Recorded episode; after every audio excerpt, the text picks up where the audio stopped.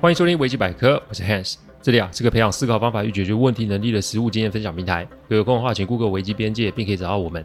里面有大量实际操作的个案分析，也有面对问题养成的心法，可以让各位累积处理问题的知识与能力。当然，如果真有问题无法处理，也欢迎各位与我们联络，我们提供顾问式的服务。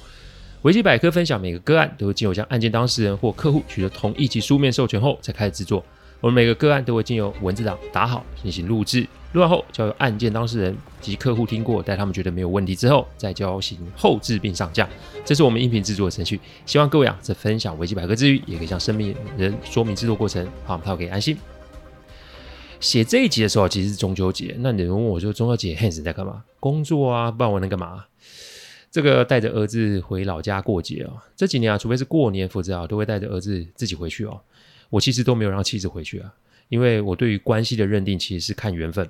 你明明就没有说话，也没有话说，那要硬凑在一起，好听一点叫仪式感，难听一点啊，就是在那边强求凑数啊。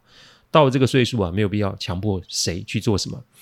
其实我妈只要看到孙子就开心了哦，不然又会跟上次一样，在自己媳妇前面啊满嘴乱说，这是全然没有必要的。所以啊，身为一个四十六岁的唉中年人啊，我的角色是多重的。我是儿子，我是女婿，我是姐夫，我是丈夫，我是父亲，我是老板，我是顾问。圆满这档事在现实的世界中并不存在，所以与其在那边追求假象，倒不如接受现有的真相，不强求，不预期，不勉强，这才有办法让我们的生活走得下去哦。开始之前啊，我来分享一段最近我看到的文字哦，讲的是夫妻之间的沟通啊，其实跟这一集的内容是相呼应的。这文字是怎么说的？我不问你不说，这就是误会；我问了你不说，这就是隔阂；我问了你说了，这就是尊重。你想说，我想问，这就是默契；我不问你说了，这就是信任；我说了你听了，这就是接纳；你想了我做了，这就是相爱哦。以一个结了十年婚的人来说，我必须说这段文字很贴切哦。但我要提醒各位，上述的文字所提及的状况，在婚姻中都是会有的，意思是它是多重发生的，有起有落，这才是正常婚姻关系会有的现象。所以呢，我要提醒大家，在这个关系里面，没有所谓的理所当然，也没有所谓的忍气吞声。错了就调整，累了就休息，别把无谓的责任压在自己的身上。婚姻讲求的是互相理解及帮衬，没有谁一定要为谁做什么事。就像这节日一样，我不强求，并且尊重妻子的选择，而且我也乐于承受长辈的白眼哦。不健康的关系到我这一代就好。愿各位都可以为自己的生命负责。记得，你怪罪的人越多，那你对于生命的掌控力就会越低哦。好，我们开始这个系列最后一集的分享。我重复一下之前 user 啊对他与 useful 的这段关系啊给出的抱怨点，以我及我给出的回馈哦。上次有说嘛，useful 说他得要一个小时的时间来想想怎么回应，所以呢，我们也得要好好利用这段时间看看。User 对于我的反馈，他有什么想法？我来重复一下上一集所讲的十一个抱怨点及十一个回馈，但为了要让各位方便消化讯息，我会在每个抱怨点及回馈之后，再加上 user 对于我反馈后他的想法是什么。那我会用反思点做标注，请各位仔细听清楚。抱怨一是两个人目前同居，租金一人一半。回馈意思，所以你觉得要想要的出资方式是什么？这个世上的确没有规定男女的费用要采 AA 制吧？但同样的也没有规定收入高的就得做出比较多，甚至是出全部，对吧？好，反思一是什么呢？我们的确没有啊，要说清楚什么费用要怎么出。我现在会这么想，是我怕结婚后我们的费用要怎么分配。如果凡事都 AA 制的话，我觉得一是我的经济状况没法负担，二我也怕婚后都要跟男方伸手拿钱。那我就委屈了吗？就像我妈一样啊，什么都要跟我爸伸手拿钱，这有的时候还要看我爸的脸色。我不想过我妈的生活。抱怨二，两个人打算结婚，但没有见过双方父母。回馈二是，所以是你想见家长，而对方不肯，还是对方想见家长，而你不肯？要结婚是两个人目是目标，还是这是谁的想法？反思二是，其实我们都没有讲过这件事诶，但这个事情是不是男方应该要主动？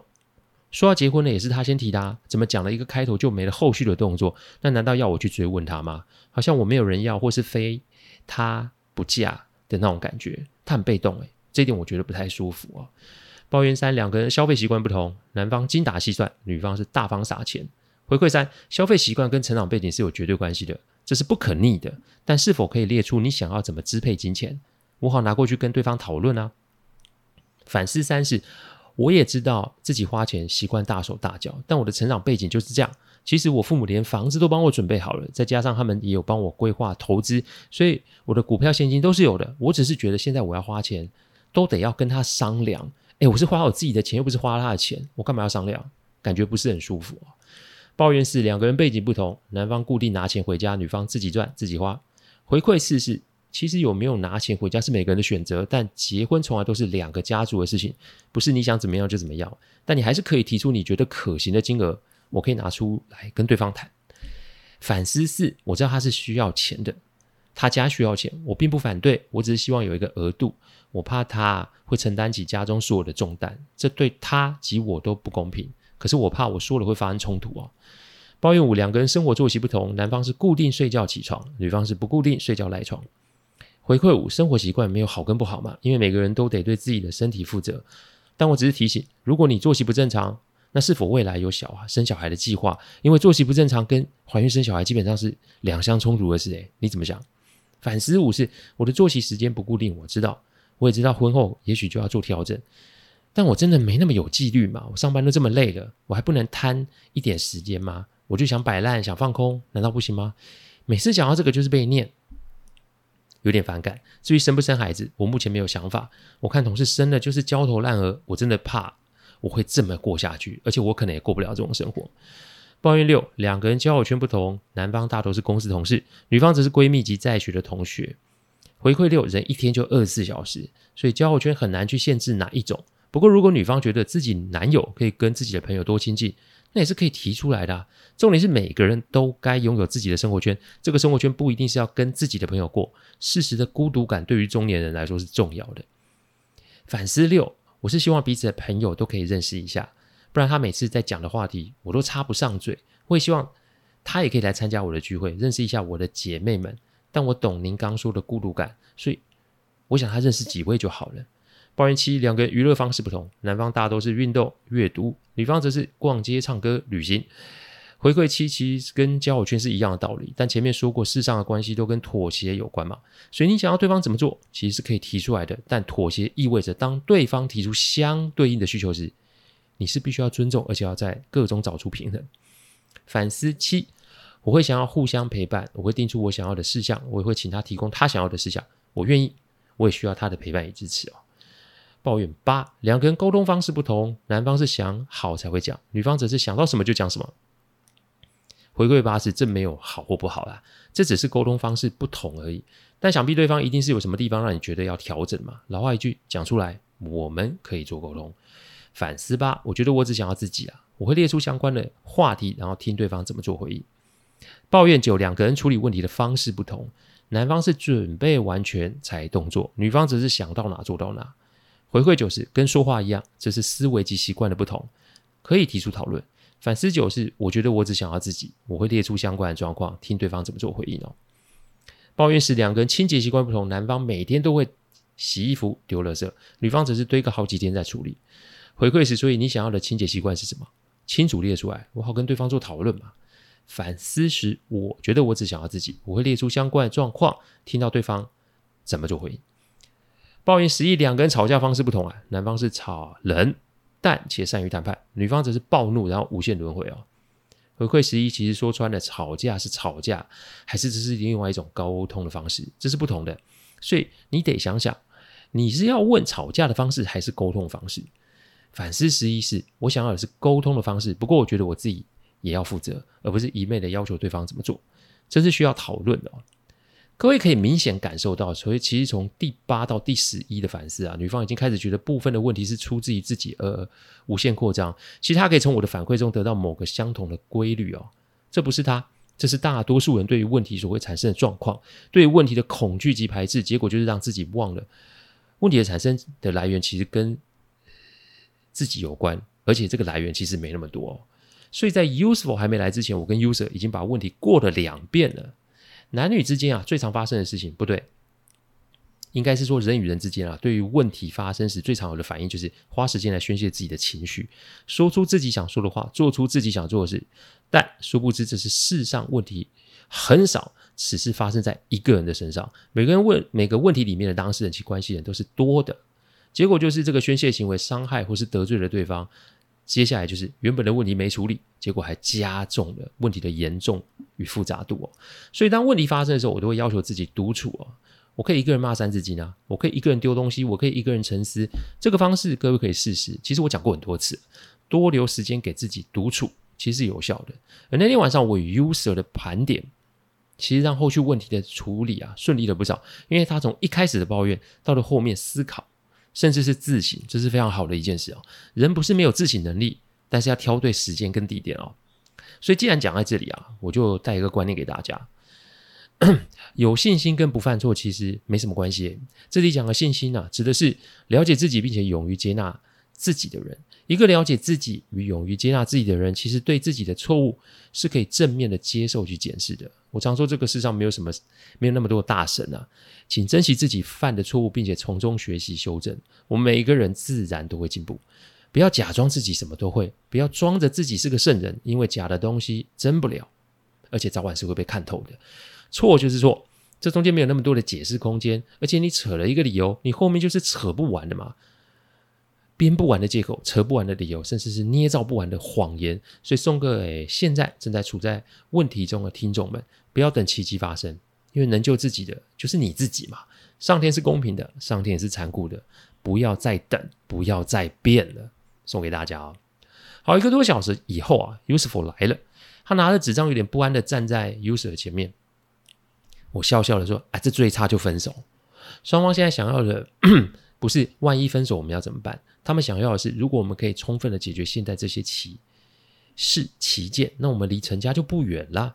当然，不要为了要结婚，结果就跳过某些该面对的事情。现在不面对，以后还是得面对嘛。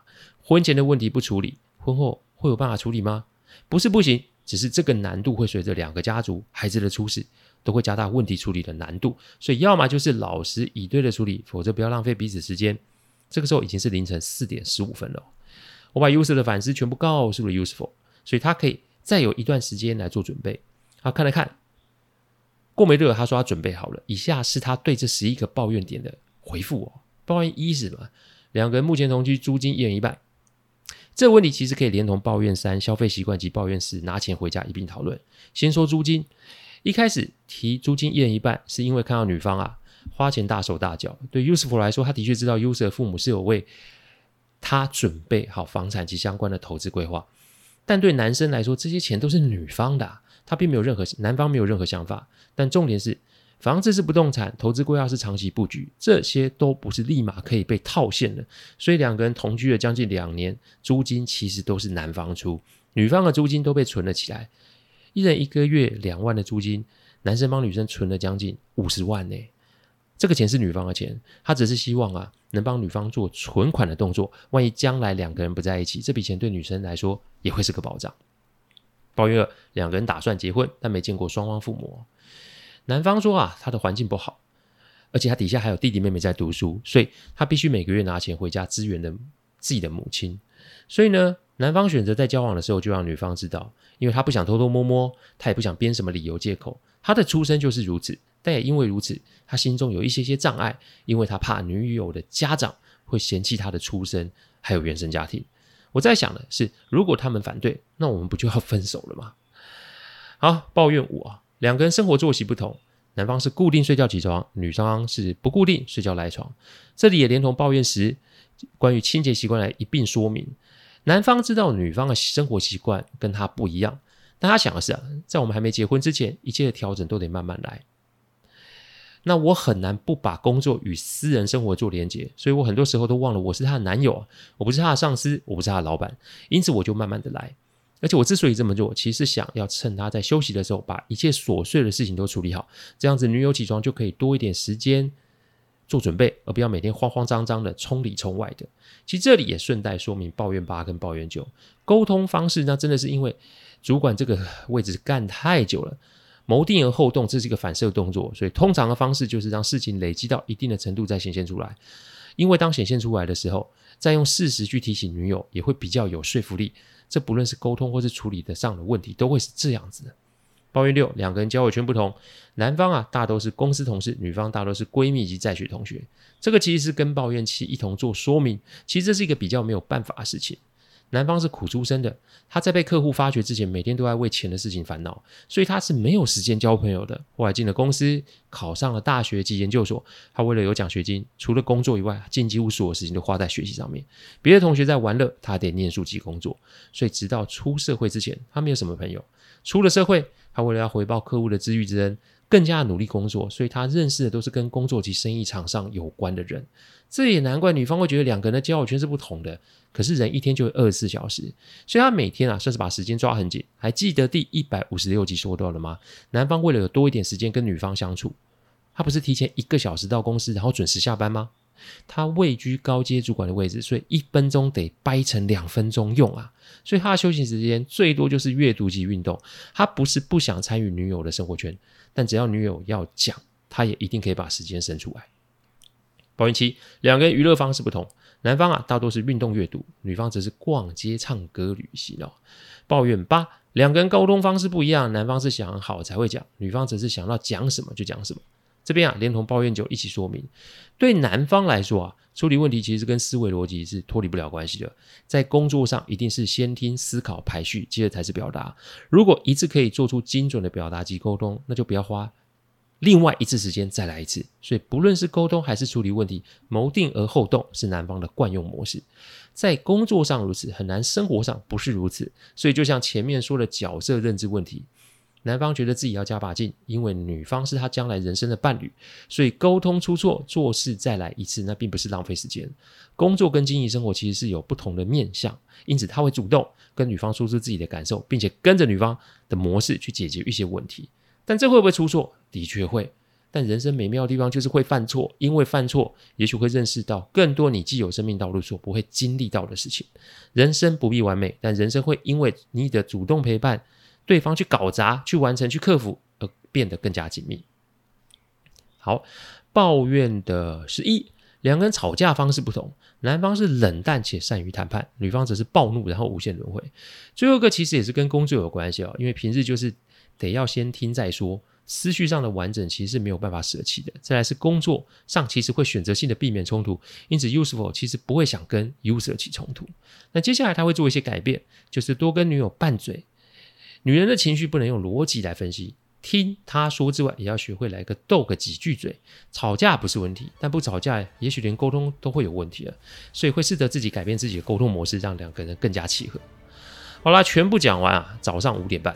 我实在已经不行了，我把录音档丢给他们两个人，叫他们回去之后每两个星期来跟我开一次会。两个人的生活背景本来就不一样，所以持续的调整及讨论是有必要的。直至他们结婚了，我们这个约定进行了两年之久。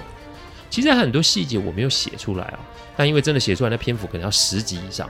我只是要用这三集跟大家说明一件事：关系的经营其实因人而异，但请记得每一个人都得为关系的经营出份力啊。只要对方是你在意的人，甚至是你爱的人，定期的沟通及调整那是必要的哦。希望这三集可以给各位各位一些些的帮助哦。感谢各位聆听，听完之后如果任何的问题，请上网站维基编辑留言。我们啊每周都会有新的主题分享，各位有任何想听的主题，也都可以让我们知道。再次感谢大家，我们下次再见，拜拜。